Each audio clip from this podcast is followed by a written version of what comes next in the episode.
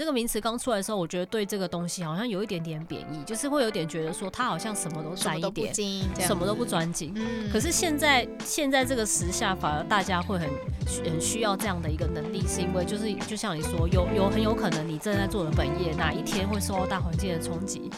不知道，所以如果你有多几份其他不同领域的技能，甚至它真的有机会可以变成你的收入的时候，它才有办法，就是让你应付生活的一些变变化的可能。这样子。大家好，我是方琦，我是唐毅，我们是一颗方糖。这一集呢，要来聊一下关于开发副业。嗯，因为其实我们那时候会想要聊到这一集，是发现现在我觉得好像跟以前的年代。有一点不太一样的一个地方，嗯，就是在于说，像比如说我妈妈自己是所谓的牙技师嘛，他们以前真的是要从那种可能真的是十几岁就进去一个，比如说公司，然后开始从所谓的真的是学徒，学徒是没有钱可以拿的，就是他可能顶多就是给你有个地方住或有有饭可以吃，嗯，但你是拿不到薪水的，然后要从学徒，然后开始可能就是要什么。苦练个几年呐、啊，然后到十年，你可能才能出师，就才能够自己单独的去，嗯、呃，可能接案或什么的。嗯嗯。但是我觉得现在好像比较少这种，就是一定要从学徒开始，对不对？嗯、而且因为那时候我会发现这一点是在于说，像很多人对于一些行业的既定印象会觉得说，你是不是本科出身嘛？比如说你一定要是美容美发，你才会去当美发师。但现在的话，感觉你好像不一定要本科出身就可以去做某个你想做的职业。嗯，像举例来说，我有一个朋友，他其实大学的时候完全不是读跟视觉设计啊，或者是美相美学相关的科系，但是呢，他现在的话就是。已经在网络上开课，成为老师教人家怎么摄影。嗯嗯，然后我就发现了这个跟以前不太一样的地方，所以今天就想跟大家来聊聊这个话题。那像你自己的话，你有发现这个算是现象吗？因为很多我看我身边蛮多朋友的话，就是可能也都不是高，也不是读高职美容美发或什么的，但是现在都可能自己开美甲啊或美睫的工作室。然后他们一开始可能也是找，虽然说是也不那种也不算学徒，对不对？单纯就是付学费，然后可能上个一期，然后可能四个月啊，或者是半年，然后就可以开始开始独立接案了。嗯，嗯，也不用说真的要熬个十年 才能出师，对，对不对？嗯嗯嗯。应该说，我觉得这十年来，我觉得应该说有很多的那个新出来的职业都是以前没有想过的。所以你就想，YouTuber 也是啊，现在根本没有一个所谓的 YouTuber 系吧？教你如何当 YouTuber 没有啊？也是啊，但是还是会没有，应该是这样讲。很多人会觉得，比如说像我们像录 Podcast 好了，有些人会觉得你至少是广电系吧。就是你知道以前有所谓的广播电视学系，嗯、对吧？广电系的，然后你或者是你至少也是个新闻系之类的，才会觉得跟主播啊，或者是所谓的那种口播者啊，会比较有接近这样子。但其实现在谁都可以录 podcast，对吧？你只要有一个基本的录音设备，甚至你用 iPhone 都可以在家都可以，随时你只要想录就可以录。嗯、所以也不一定说我一定要有某个执照，然后或者是我要跟着某个老师傅，然后努力十年，然后。才有办法说踏入这行之类的，我觉得差别可能是在于这个，的确没有所谓的 podcast 系或者是 YouTube 系这种东西，但我觉得就好像也不一定要本科的人才能做这件事，它的门槛应该说相对是我觉得是蛮低的。嗯嗯嗯嗯，对啊，各个行业都是啊，我觉得除了我现在觉得会有这种的话，应该是还是属于偏向。很医生啦，医生、律师，你还是一定要有基本的执照才能做嘛。但是很多其他的行业好像都可以靠，比如说自学，或者是一些坊间的，比如说课程，其实就可以让你什么快速什么成为金工师啊、调香师啊，对吧？就有很多像这样子的课程呢。其实应该说有蛮多职业别是真的门槛比较低了。那可是我觉得可能还是有一些职业别，它还是有它一定的门槛在。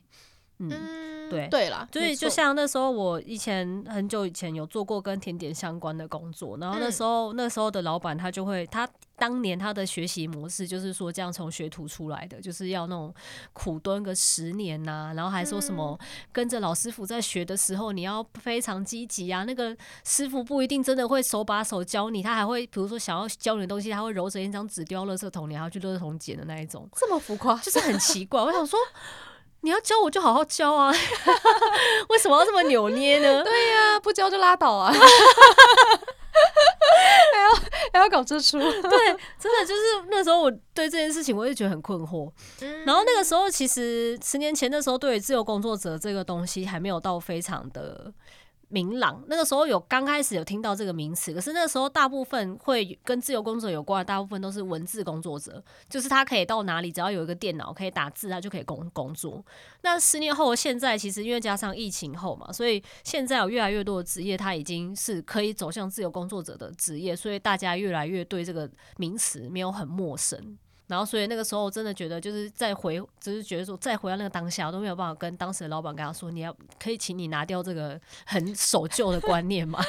为什么我一定要 在你底下做十年，我才能当甜点师？对啦，可是我在想说，他的年纪的话，可能是因为他的年纪或年代，他经历过的那个所谓的成长啊，或是求学求职环境就是那个样子，是是，对，所以他的确会比较不能够想象，可能现在新的模式这样子，是，对啊，我觉得，而且是有好有坏啦。有些人会觉得说，毕竟可能有什么专业的可能。科系背景出身，然后你可能有一个很很完整的什么十年的，就像职人精神的那种去那种历练，可能会觉得更加的专业。然后现在可能就会觉得说，啊，你这样子才学个三个月就可以当美甲师，你这样专业吗？或者是说你可能才上了什么怎么几几堂的体验课，就开始在做那个马卡龙，这样你专业吗？对，就会有像这样子的想法。嗯嗯嗯，但我觉得后来是觉得，其实所谓的门槛降低，管道变多啊。我觉得更重要的时候，是不是所谓的经营跟行销啊？就是好像已经比起说那个东西本身，当然你的东西也不能太烂嘛，你不能你不能把卡龙做出来歪七扭八很难吃，那当然也是不行。但是比起好像说真正的就是那种什么蓝带主厨出来的。嗯，更多的是不是一些关于你如何去行销你自己，然后如何去推销你这个品牌或概念，好像会比这个东西本身来的更加的重要。然后还有人脉吧，我觉得这三个，对啊，人脉，我觉得这个也会有差。你的人脉指的是什么东西？不管啊，有可能是同业交流，或是他是你的客户啊，然后他们很愿意为帮你分享啊，他喜欢你的东西，他甚至会到处帮人家、哦、跟人家推推荐你。我觉得这都算是一种人脉。我觉得这叫铁粉力吧，嗯，也算了。嗯、对啊，嗯嗯嗯嗯。但我觉得就是好像比起就是那个东西或那个技能本身的话，更重要的是整体包装起来。也是如何去呈现，是好像会更加重要，已经不再是那种你知道埋头苦干 就可以成功的年代了的感觉。哦，这倒是哎，对，因为现在的话，毕竟说，既然呃所谓门槛降低嘛，那相对的竞争者也就会变多啊。是对，那在竞争者多的情况下，我们不打价格战的情况下，你就只能看你给人的感觉，你给人的品牌形象，或是你整体的故事啊，或者是你的包装行销。会不会是别人愿意买单的？嗯嗯嗯，然后也会造就所谓的，就是他们会因为你这个品牌而决定在众多的，比如美甲或者是甜点当中选择了你这样子。嗯，对啊，好像比较偏向的是像这个部分。那我们今天除了来讲这个之外，是想要聊聊说，因为现在蛮多人自从疫情过后就会发现，原来你光有一份正职可能是不够的，因为你完全经不起任何的像。就是 COVID-19 这种大的灾害，对对，嗯、你会突然发现，你以前认为说我只要一份正职，对我每天好好去上班，那就可以了。但是当发生像这样情况的时候，你比如说你你是旅游业的，你就再也不能够就是可能带团啊或什么的，嗯嗯嗯、那又或者你是可能可能本来要飞各国去做跑业务的，你突然没有办法这样做的时候。你有没有一个别的东西可以支撑你的生活？嗯嗯，就人家说鸡蛋不要放在同一个篮子嘛，对不对？我们今天这集就是来讨论我们要找到不同的篮子。应该说很多，应该说斜，我觉得斜杠青年那时候好好多年前就有这个名词出来。对。可是那个名词，这个名词刚出来的时候，我觉得对这个东西好像有一点点贬义，就是会有点觉得说他好像什么都沾一点，什么都不专精。嗯。可是现在现在这个时下，反而大家会很很需要这样的一个能力，是因为就是就像你说，有有很有可能你正在做的本业哪一天会受到大环境的冲击。不知道，所以如果你有多几份其他不同领域的技能，甚至他真的有机会可以变成你的收入的时候，他才有办法，就是让你应，就是让你应付生活的一些变变化的可能，这样子。对，而且我觉得这其实后来我发现斜杠它还有一个概念是，我觉得也算是增加你的竞争力。就是因为我之前有听过一个，比如说我一直以来我就是做所谓的 UI。就是可能关于整个使用者界面啊、设计啊什么的这样子。但是如果说你在这个 UI 的同时，你又拥有一点点 coding 的背景，就是呃或者是 coding 的一些经验，比如说你会微微的 coding，或是你曾经跟就是比如说像是一些工程师有一起合作过的工作或什么的，你在这样子的情况下，你就会比其他的 UI 在。就是多一点竞争力，大家会都同样都是可能做了十年的 UI，可是因为你有多了这样子的一个小的技能，也许你不是专精的，但是至少你有多了一个别人没有的技能，那在一些机会上，我觉得就会比别人再多一点点。嗯嗯，对对对，就是这个样子。说到就是我像我自己啊，其实我一直以来的话，就是像实物造型，其实实物造型的话，说真的，然后跟平面设计，其实并不算是我的正职这样。但是其实我觉得我会比别人再多好一点点，在于说，因为我有所谓的实物背景，就是我是有生的实物开店的背景，所以我会更加知道说我们要如何，就是比如因为我自己有开店的关系，所以我在针对比如说视觉设计啊，或是形象包装的时候，我会更加的知道说站在老板。跟站在客户的角度，会是有什么样的不一样？嗯，因为单纯如果我只是说，哦，要漂亮，就是这样去设计的话，可能就会没有办法考虑到说，比如说你真正实际开店，这个是可以，这是可以执行的吗？又或者这个东西是呃可以被大家接受的吗？被市场接受的吗？嗯嗯。所以其实我觉得有时候你多了一些不同的，不论是能力呀、技能、经验，其实就会帮助你在，就是你可能想象不到的地方。会有在更加分的效果，这样子，嗯，嗯，是的，好，那而且刚刚你因为有提到关于斜杠，其实现在蛮多就是会有人说，呃，那我有一个正职，那我下班我就去送外送，这样算斜杠吗？就是有些人会觉得说，那不然我再去加油站。或者是做个家庭代工，嗯，就是后来我们我后来去查了一下，关于就所谓的兼职、斜杠跟副业这三个东西，到底他们之间的定义有什么样的差别？嗯，嗯，像比如大部分人所谓的打工啊或兼职，可能就是说我的本职是学生，然后我的就是下班打工就是去咖啡厅，或者是去送外送，然后或者是说我去当比如家教这样子。这种话都会比较偏向兼职类的，就是你必须付出一个时间，然后你可以用那个时间换得一份薪资。嗯、例如说你的时薪就是一百五，或者时薪就是两百这样，然后就是你要付出那个时间，你才可以得到的金钱的这个部分会比较偏向所谓的打工或兼职。嗯嗯，就是 part time 嘛，对。然后像副业的话不太一样，副业的话是说它比较偏向是。你是真的经营一个事业，就是比如说本来你是有一个本职的，但是你额外经营一个副业，不论是说你可能是选物啊，开虾皮卖场，又或者是做代购。又或者是可能是开始在经营自己的一些，比如说像是有些 KOL 啊，对不对？会经营自己的频道，嗯，嗯，或者是品牌，这种话会比较偏向副业。它不是说就是你可以看到说一个时间你付出说我开始打稿就可以拿到多少钱，但是呢，可是它会带给你就是它是会一个成长的价值，而且并不会因为说，比如说你去打工的咖啡厅今天倒了。你明天就没有办法拿到这份钱了。它这个东西比较是属于不会消失的，这种叫做副业。嗯嗯，嗯。那斜杠是什么呢？斜杠的话，只能说就是像我们这种录 podcast 之类的，它的话就是可能是一种能力或经验或者某种技能了。嗯。但是他没赚到钱啊。对。嗯，对，就是我们。所以我们可以对外说，我们可能是个食物造型师，然后跟 podcaster，但是呢，我们没有赚到钱啊。所以这个就是个斜杠。大概的话就是像分成像这样子的概念，嗯，嗯，那你现在自己想好奇说，现在有听这一集的听众们，你们现在在经营的所谓的是主业以外的是所谓的兼职呢，还是副业呢，还是像我们一样是斜杠呢？欢迎留言告诉我们，是是是 我们非常好奇。嗯，那我们今天有说要来就是教大家说如何找到自己的副业，可以怎么做呢？像我们那时候有说到，我自己觉得可以先盘点现有资源了。我觉得现有资源的话，是指说除了你自己的本职之外的东西，例如说你的兴趣，或者是你本来可能就有的某项能力，但不是你的专业技能哦。嗯，对，你可以先从这些东西开始，我觉得会比较轻松。因为如果要从完全从零开始，那已经是创业了，那不叫副业了吧？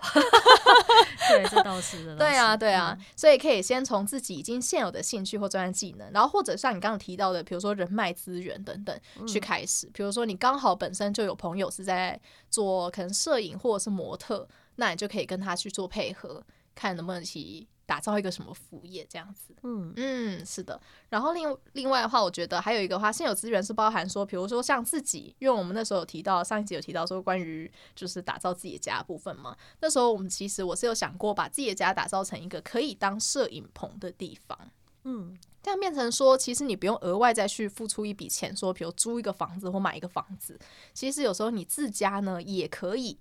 去当做一个副业来经营，嗯嗯嗯，是的，所以大家可以先想想看自己本身现在现有的手上资源是什么，喜欢的兴趣是什么，先从这方面去开始。那一定就会有人说，那可我没有兴趣了，完全没有任何有兴趣的，我兴趣就是追剧这样子。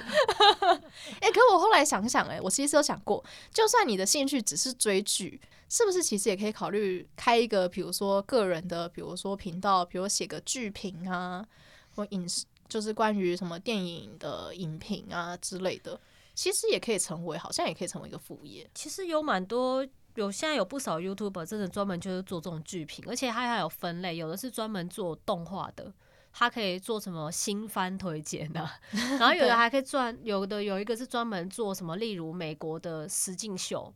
他专门因为那种实境秀一次都这样十几二十集耶，然后还有好几季这样子。对，然后他就可以这样子每集给你这样子精华分享，精华分享。可是我认真觉得那个真的是工作，他那个好恐怖，他要熬，他要花好几天的时间把那些片子全部看完，然后去抓到那些精华重点，然后再变成一个几分钟的片跟你分享。嗯，对。对，这一开始，嗯、这当然也都是，我觉得所有所有的经营都是会花时间的。是一开始可能就像我们一样啦，都是斜杠啦。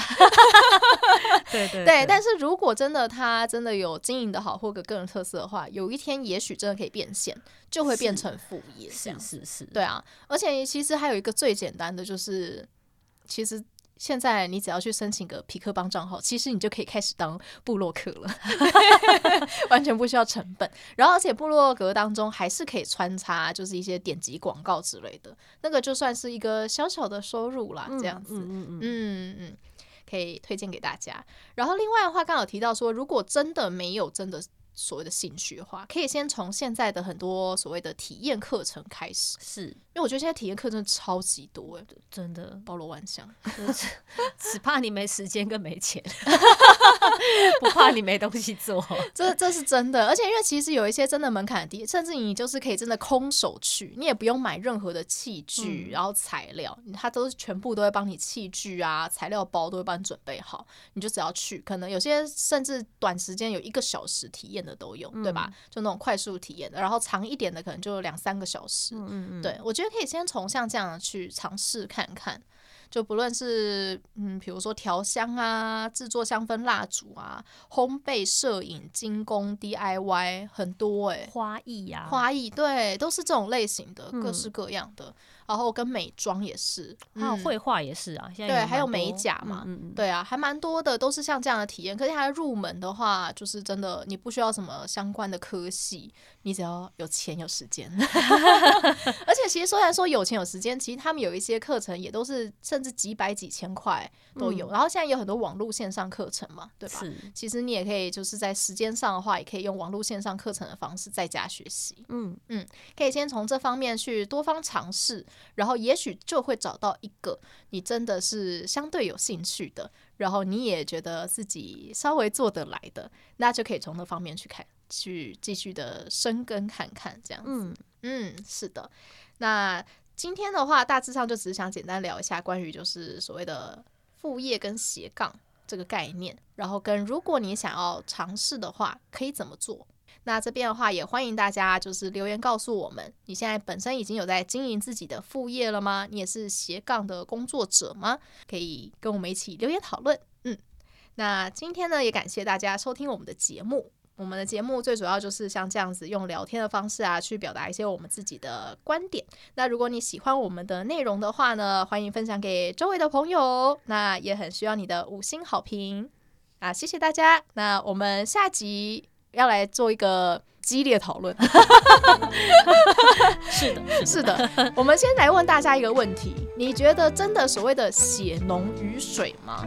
你觉得家人这辈子真的都不会丢下你吗？我们下一集就来讨论这个，有兴趣的话就听下去吧。